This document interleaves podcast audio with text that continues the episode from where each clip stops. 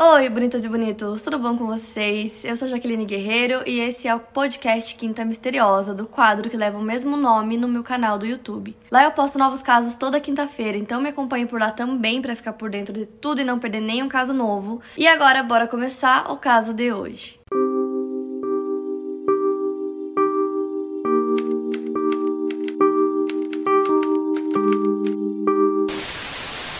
Caso aconteceu em Austin, capital do Texas, que é a 11ª maior cidade dos Estados Unidos, com aproximadamente 950 mil pessoas. O caso aconteceu no dia 2 de março de 2018. Então, às 7 da manhã, a polícia recebeu uma ligação e um homem disse... Oi, eu não sei o que está acontecendo, meu vizinho. Alguma coisa explodiu, tem sangue por toda parte, mandem uma ambulância imediatamente. O homem que ligou era Sean Phillips. Ele encontrou seu vizinho Anthony Stephen House, de 39 anos, totalmente ferido após o que pareceu ser uma explosão na frente da sua própria casa. Em poucos minutos, a polícia chega no local e eles percebem que o Anthony estava sem respirar, ele estava muito ferido. Então, eles chamam uma ambulância. Ele foi às pressas para o hospital, mas infelizmente ele não resistiu. O Anthony era gerente de projetos sênior para a empresa Texas Quarries e ele era casado e tinha uma filha de 8 anos de idade. Então, nada aquilo fazia sentido e a polícia logo começou a investigação. A princípio eles achavam que poderia ter sido um acidente, mas aí investigando é, o local onde aconteceu, né, o acidente que foi na frente da casa do Anthony, eles encontraram vários estilhaços, o que indicava que alguma coisa havia explodido, possivelmente uma bomba. Depois a polícia descobriu o que realmente aconteceu e eles descobriram que foi entregue uma caixa na frente da porta de entrada da casa do Anthony. Quando ele pegou essa caixa, a mesma explodiu e foi uma explosão bem grande. É, nos três quarteirões seguintes da casa dele, várias pessoas escutaram a explosão e, como eu disse, ele ficou gravemente ferido, ele não sobreviveu. Então, devido à natureza do crime, o esquadrão antibomba de Austin foi chamado, assim como o FBI. No começo foi teorizado que foi um crime isolado e que a casa do Anthony foi especificamente escolhida. Isso porque o DEA, que nos Estados Unidos é um órgão de polícia federal de repressão e controle de drogas, tinha conduzido uma apreensão de uma grande quantia de dinheiro em uma casa na mesma rua que o Anthony morava.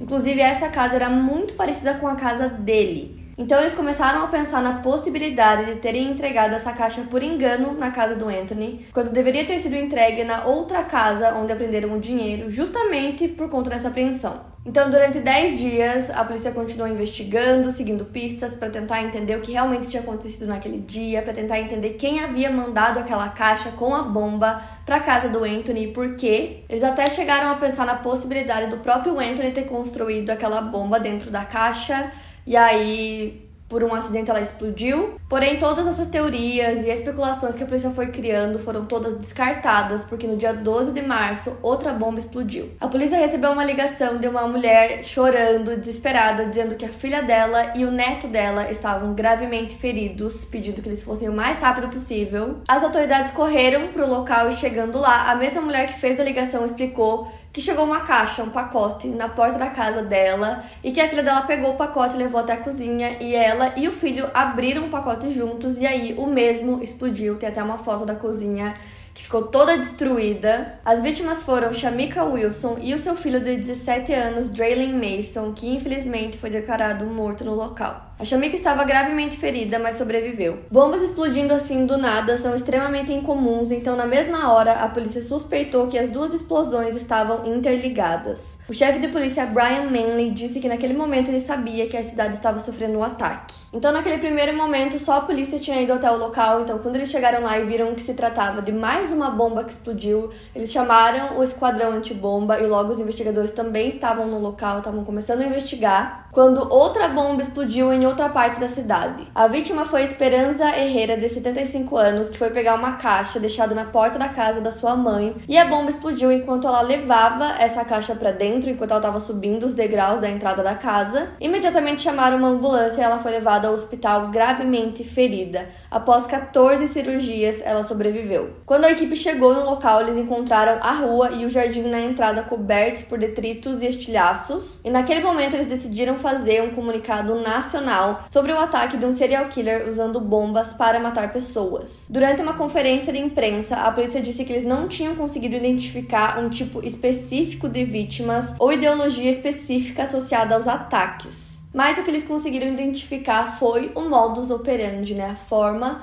como essa pessoa que estava causando todos esses ataques agia. Então, eram bombas que eram colocadas e feitas dentro de uma caixa de papelão que ficava lacrada, fechada e era entregue na porta da casa das vítimas manualmente. As bombas foram descritas como bombas de tubos múltiplos e como ela ficava dentro de uma caixa de papelão, tipo caixa de correio mesmo, literalmente poderia conter uma bomba em qualquer caixa de papelão que fosse entregue na casa das pessoas. A polícia começou a investigar a teoria de que os ataques poderiam ter cunho racial, já que duas vítimas eram negras e a terceira era hispânica, e o bairro que ela morava era historicamente hispânico também. Devido à falta de evidência, as pessoas começaram a achar que estariam passando novamente por um caso que já tinha acontecido nos Estados Unidos, de um homem que mandava bombas pelo correio e acabou ferindo várias pessoas, e ele só foi pego 18 anos depois.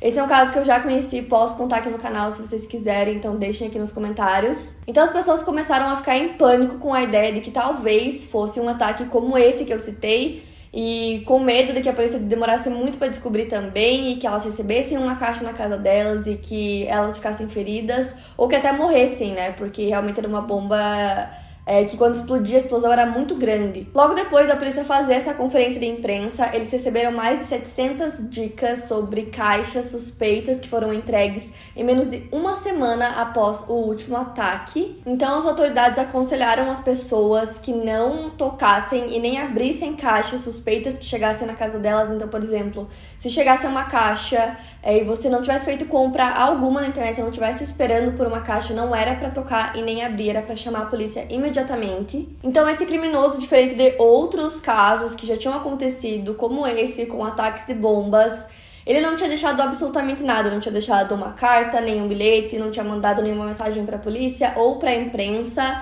é, falando os seus motivos, o porquê daqueles ataques, então eles não tinham nem por onde começar a procurar esse criminoso.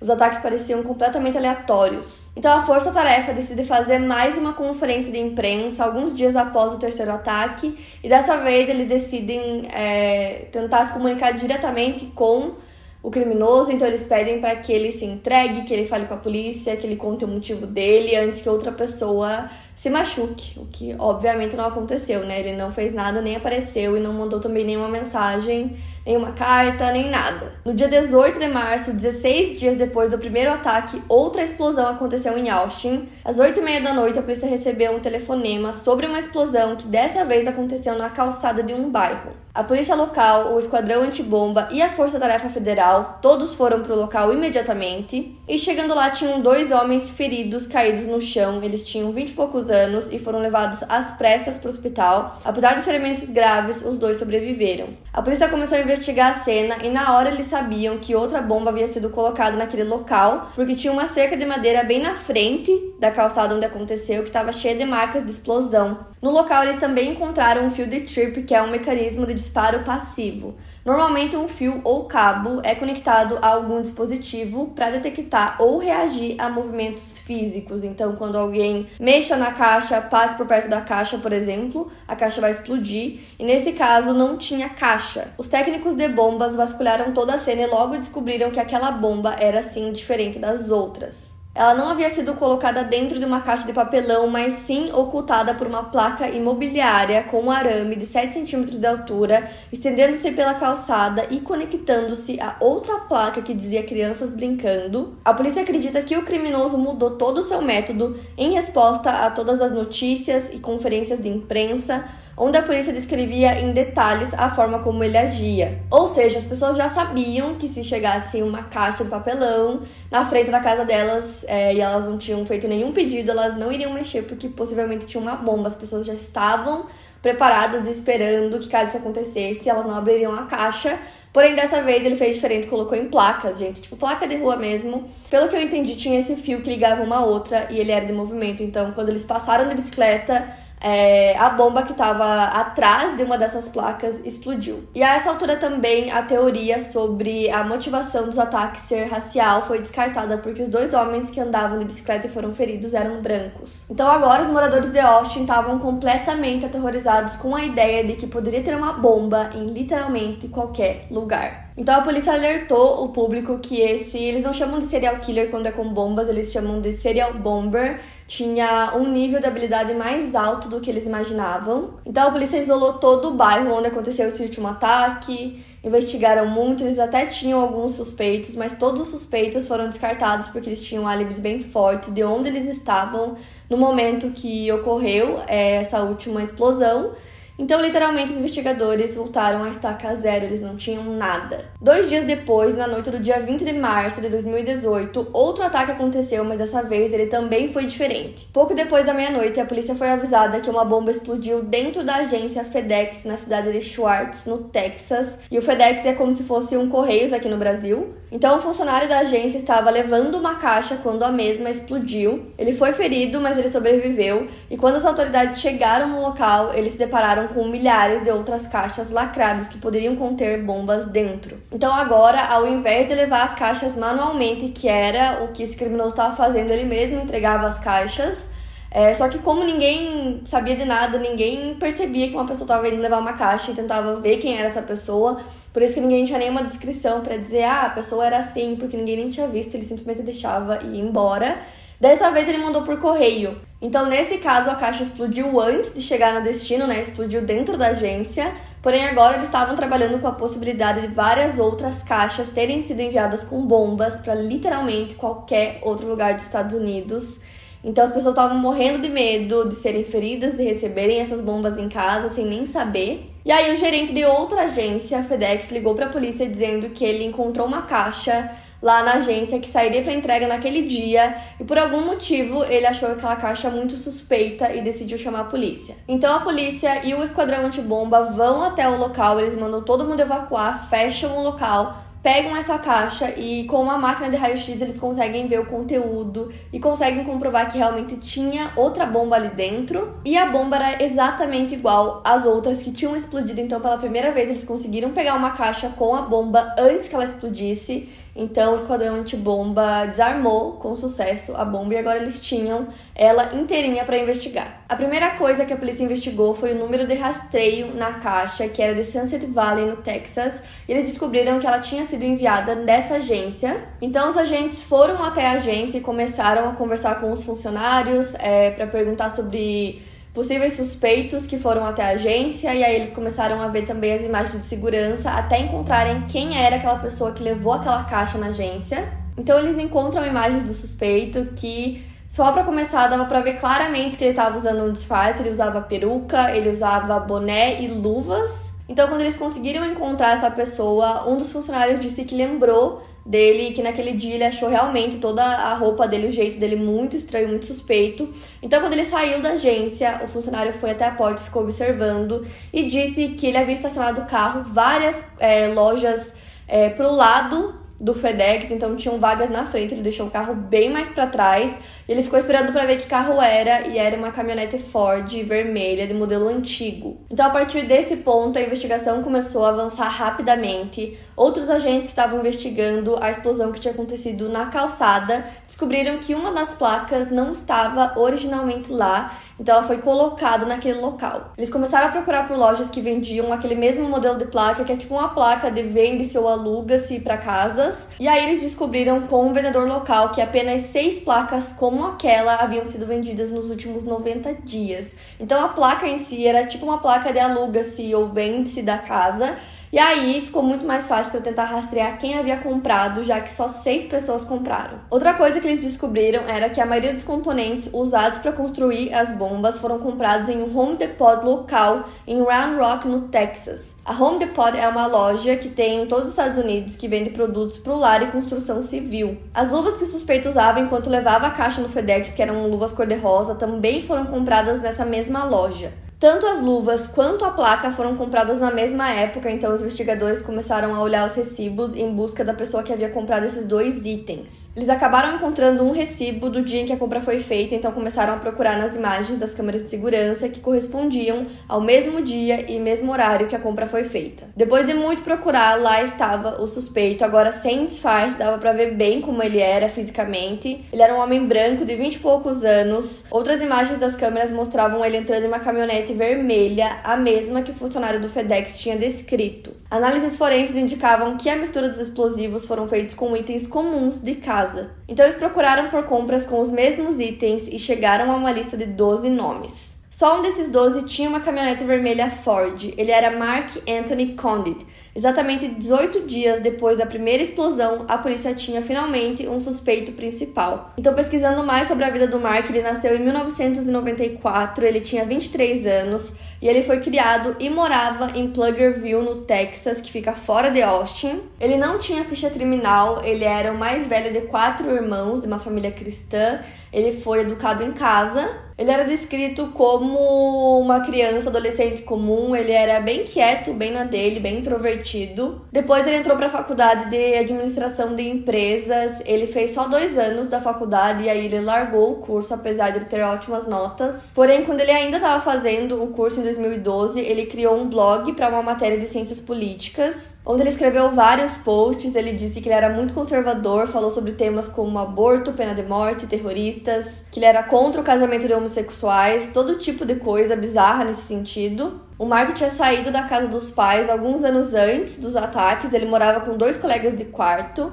Ele trabalhou durante um período como técnico em uma empresa chamada Cross Manufacturing, mas ele foi demitido em 2017 por desempenho fraco. Ele não tinha servido no exército e naquele momento que os ataques estavam acontecendo, ele estava desempregado. E como os ataques tinham acontecido em um curto espaço de tempo, a polícia tinha que prender esse homem o quanto antes. E a polícia não sabia aonde o Mark estava naquele momento, então eles começaram a rastrear a casa dele, de amigos, dos pais, familiares, foram checando para ver se eles conseguiam descobrir aonde ele estava naquele momento. E a partir desse momento, que tudo aconteceu muito rápido, a polícia começou a suspeitar que o Mark já tinha descoberto que ele era suspeito número um, porque ele não estava em nenhum desses endereços e ele deixou o celular dele desligado assim por horas. E já fazia um tempo que ele não ficava em casa, então a polícia já percebeu que ele estaria em outro lugar que não fosse tão óbvio como a própria casa, familiares, amigos, enfim. Porém, no dia 21 de março, por volta das uma da manhã, o Mark liga o celular dele e começa a procurar por notícias sobre os ataques provavelmente para tentar descobrir quais seriam os próximos passos da polícia na investigação. Na mesma hora, a polícia rastreou o celular e conseguiu a localização do Mark, que deu em um hotel em Round Rock, no Texas, que fica bem longe de Austin. O FBI foi o primeiro a chegar no local, eles estavam disfarçados, com carros disfarçados para que ninguém percebesse nenhuma movimentação por ali. Então, a primeira coisa que eles viram foi o carro do Mark estacionado lá no estacionamento do hotel. Então eles sabiam que o Mark deveria estar em algum lugar pelo hotel, então o alvo foi localizado. E aí o SWAT também foi pro local e tinha um helicóptero da polícia que ficava filmando toda a área é, e focando no carro, caso ele entrasse no carro, caso ele saísse do local, eles iam conseguir é, filmar tudo e acompanhar, e eles iam se comunicando assim. E os agentes não queriam assustar o Mark, não queriam que as pessoas percebessem toda aquela movimentação ali, então eles estavam esperando é, por um momento que ele decidisse aparecer, que ele saísse ou fosse até o carro dele. Então, enquanto isso, os policiais ficavam todos meio que disfarçados, porém o que eles não sabiam era que o Mark estava dentro do carro e não dentro do hotel. Os agentes estavam preparados para qualquer coisa que fosse acontecer e eles não tinham chegado muito perto do carro para conseguir ver que o Mark estava lá porque poderia ter uma bomba, poderia ter uma armadilha, que eles chegassem perto e o carro explodisse, alguma coisa do tipo, então eles não tinham chego muito perto. E aí do nada o Mark liga o carro, sai do hotel muito rápido e começa a seguir por uma rua reta. E aí, cinco carros disfarçados da polícia começam a perseguir ele. Então ele para em um sinaleiro e aí nesse momento eu acredito que ele percebeu que tinha um carro seguindo ele. Então, quando o sinaleiro fica verde, ele começa a ir muito rápido. E ali começa a perseguição. As autoridades percebem que eles precisavam fazer encostar o carro de maneira segura, o que seria difícil já que poderiam ter vários explosivos dentro do carro. Então, um dos carros, que era uma van, na verdade, entra na frente do carro do Mark outra fica bem atrás do carro dele e outra vai pro lado direito, forçando ele a parar o carro. Eles até meio que batem no carro dele. E aí ele para, as vans também param e membros da equipe do SWAT descem do carro, imediatamente começam a cercar o carro e um dos policiais começa a bater no vidro do carro com a ponta da arma e do nada acontece uma explosão. A explosão é grande, derruba vários policiais no chão, eles se feriram, mas todos sobreviveram. E aí eles abrem a porta do carro e percebem que o Mark já está morto. Ele mesmo havia ativado uma bomba dentro do carro dele. Então ali a polícia ia tentar capturar o Mark, mas ele provavelmente já prevendo que isso poderia acontecer, é, preferiu ativar a bomba dentro do carro. Então eles sabiam que mesmo isso acontecendo, mesmo ele estando morto, ele poderia ter enviado outras bombas pelo correio ou colocado outras bombas em outros locais que eles não tinham como adivinhar. Na manhã seguinte, agentes foram até a casa do Mark e encontraram vários materiais dentro do quarto dele para produção de bombas ainda maiores do que as que ele havia feito anteriormente. Também encontraram o disfarce que ele usou naquele dia para ir até o FedEx. E o telefone dele também foi encontrado dentro do seu carro e nele tinha um manifesto de 25 minutos.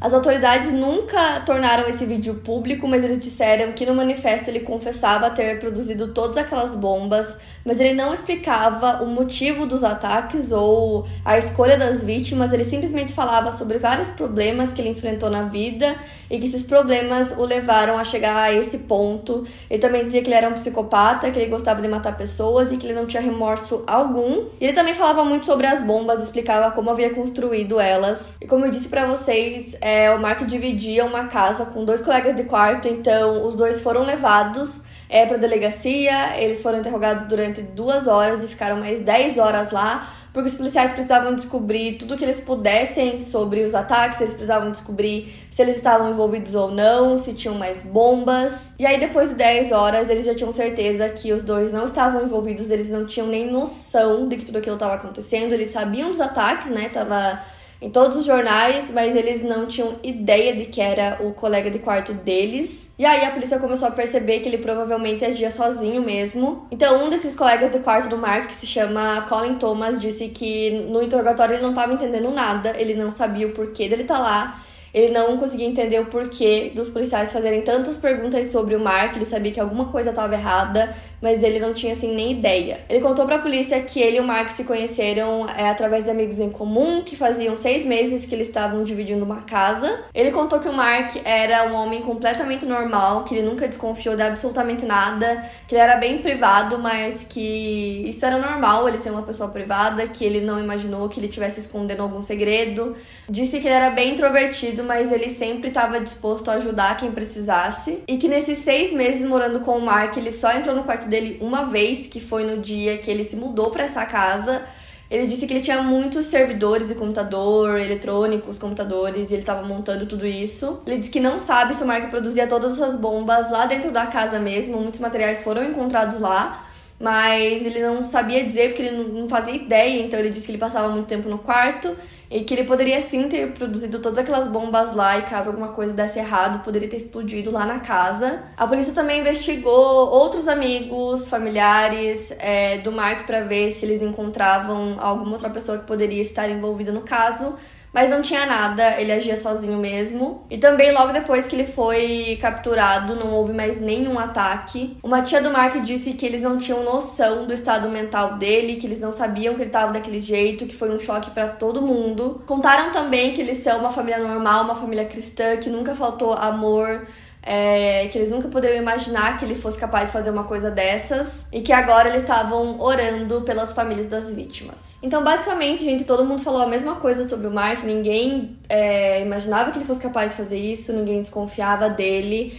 E no vídeo que ele fez, aquele vídeo de 25 minutos, ele falava sobre outros ataques também então, com certeza, se ele não fosse pego naquele dia, teriam mais ataques depois. E também, gente, eu fiquei pensando se aquela caixa que não explodiu, eles conseguiram analisar a caixa inteira, conseguiram pegar é, o rastreio para chegar na pessoa que enviou a caixa.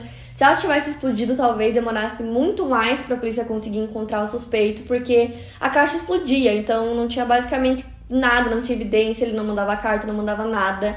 Então talvez demorasse muito mais, porque o caso aconteceu em março e foi solucionado em março, no mesmo mês, então foi muito rápido. E tem vários casos sobre serial bombers.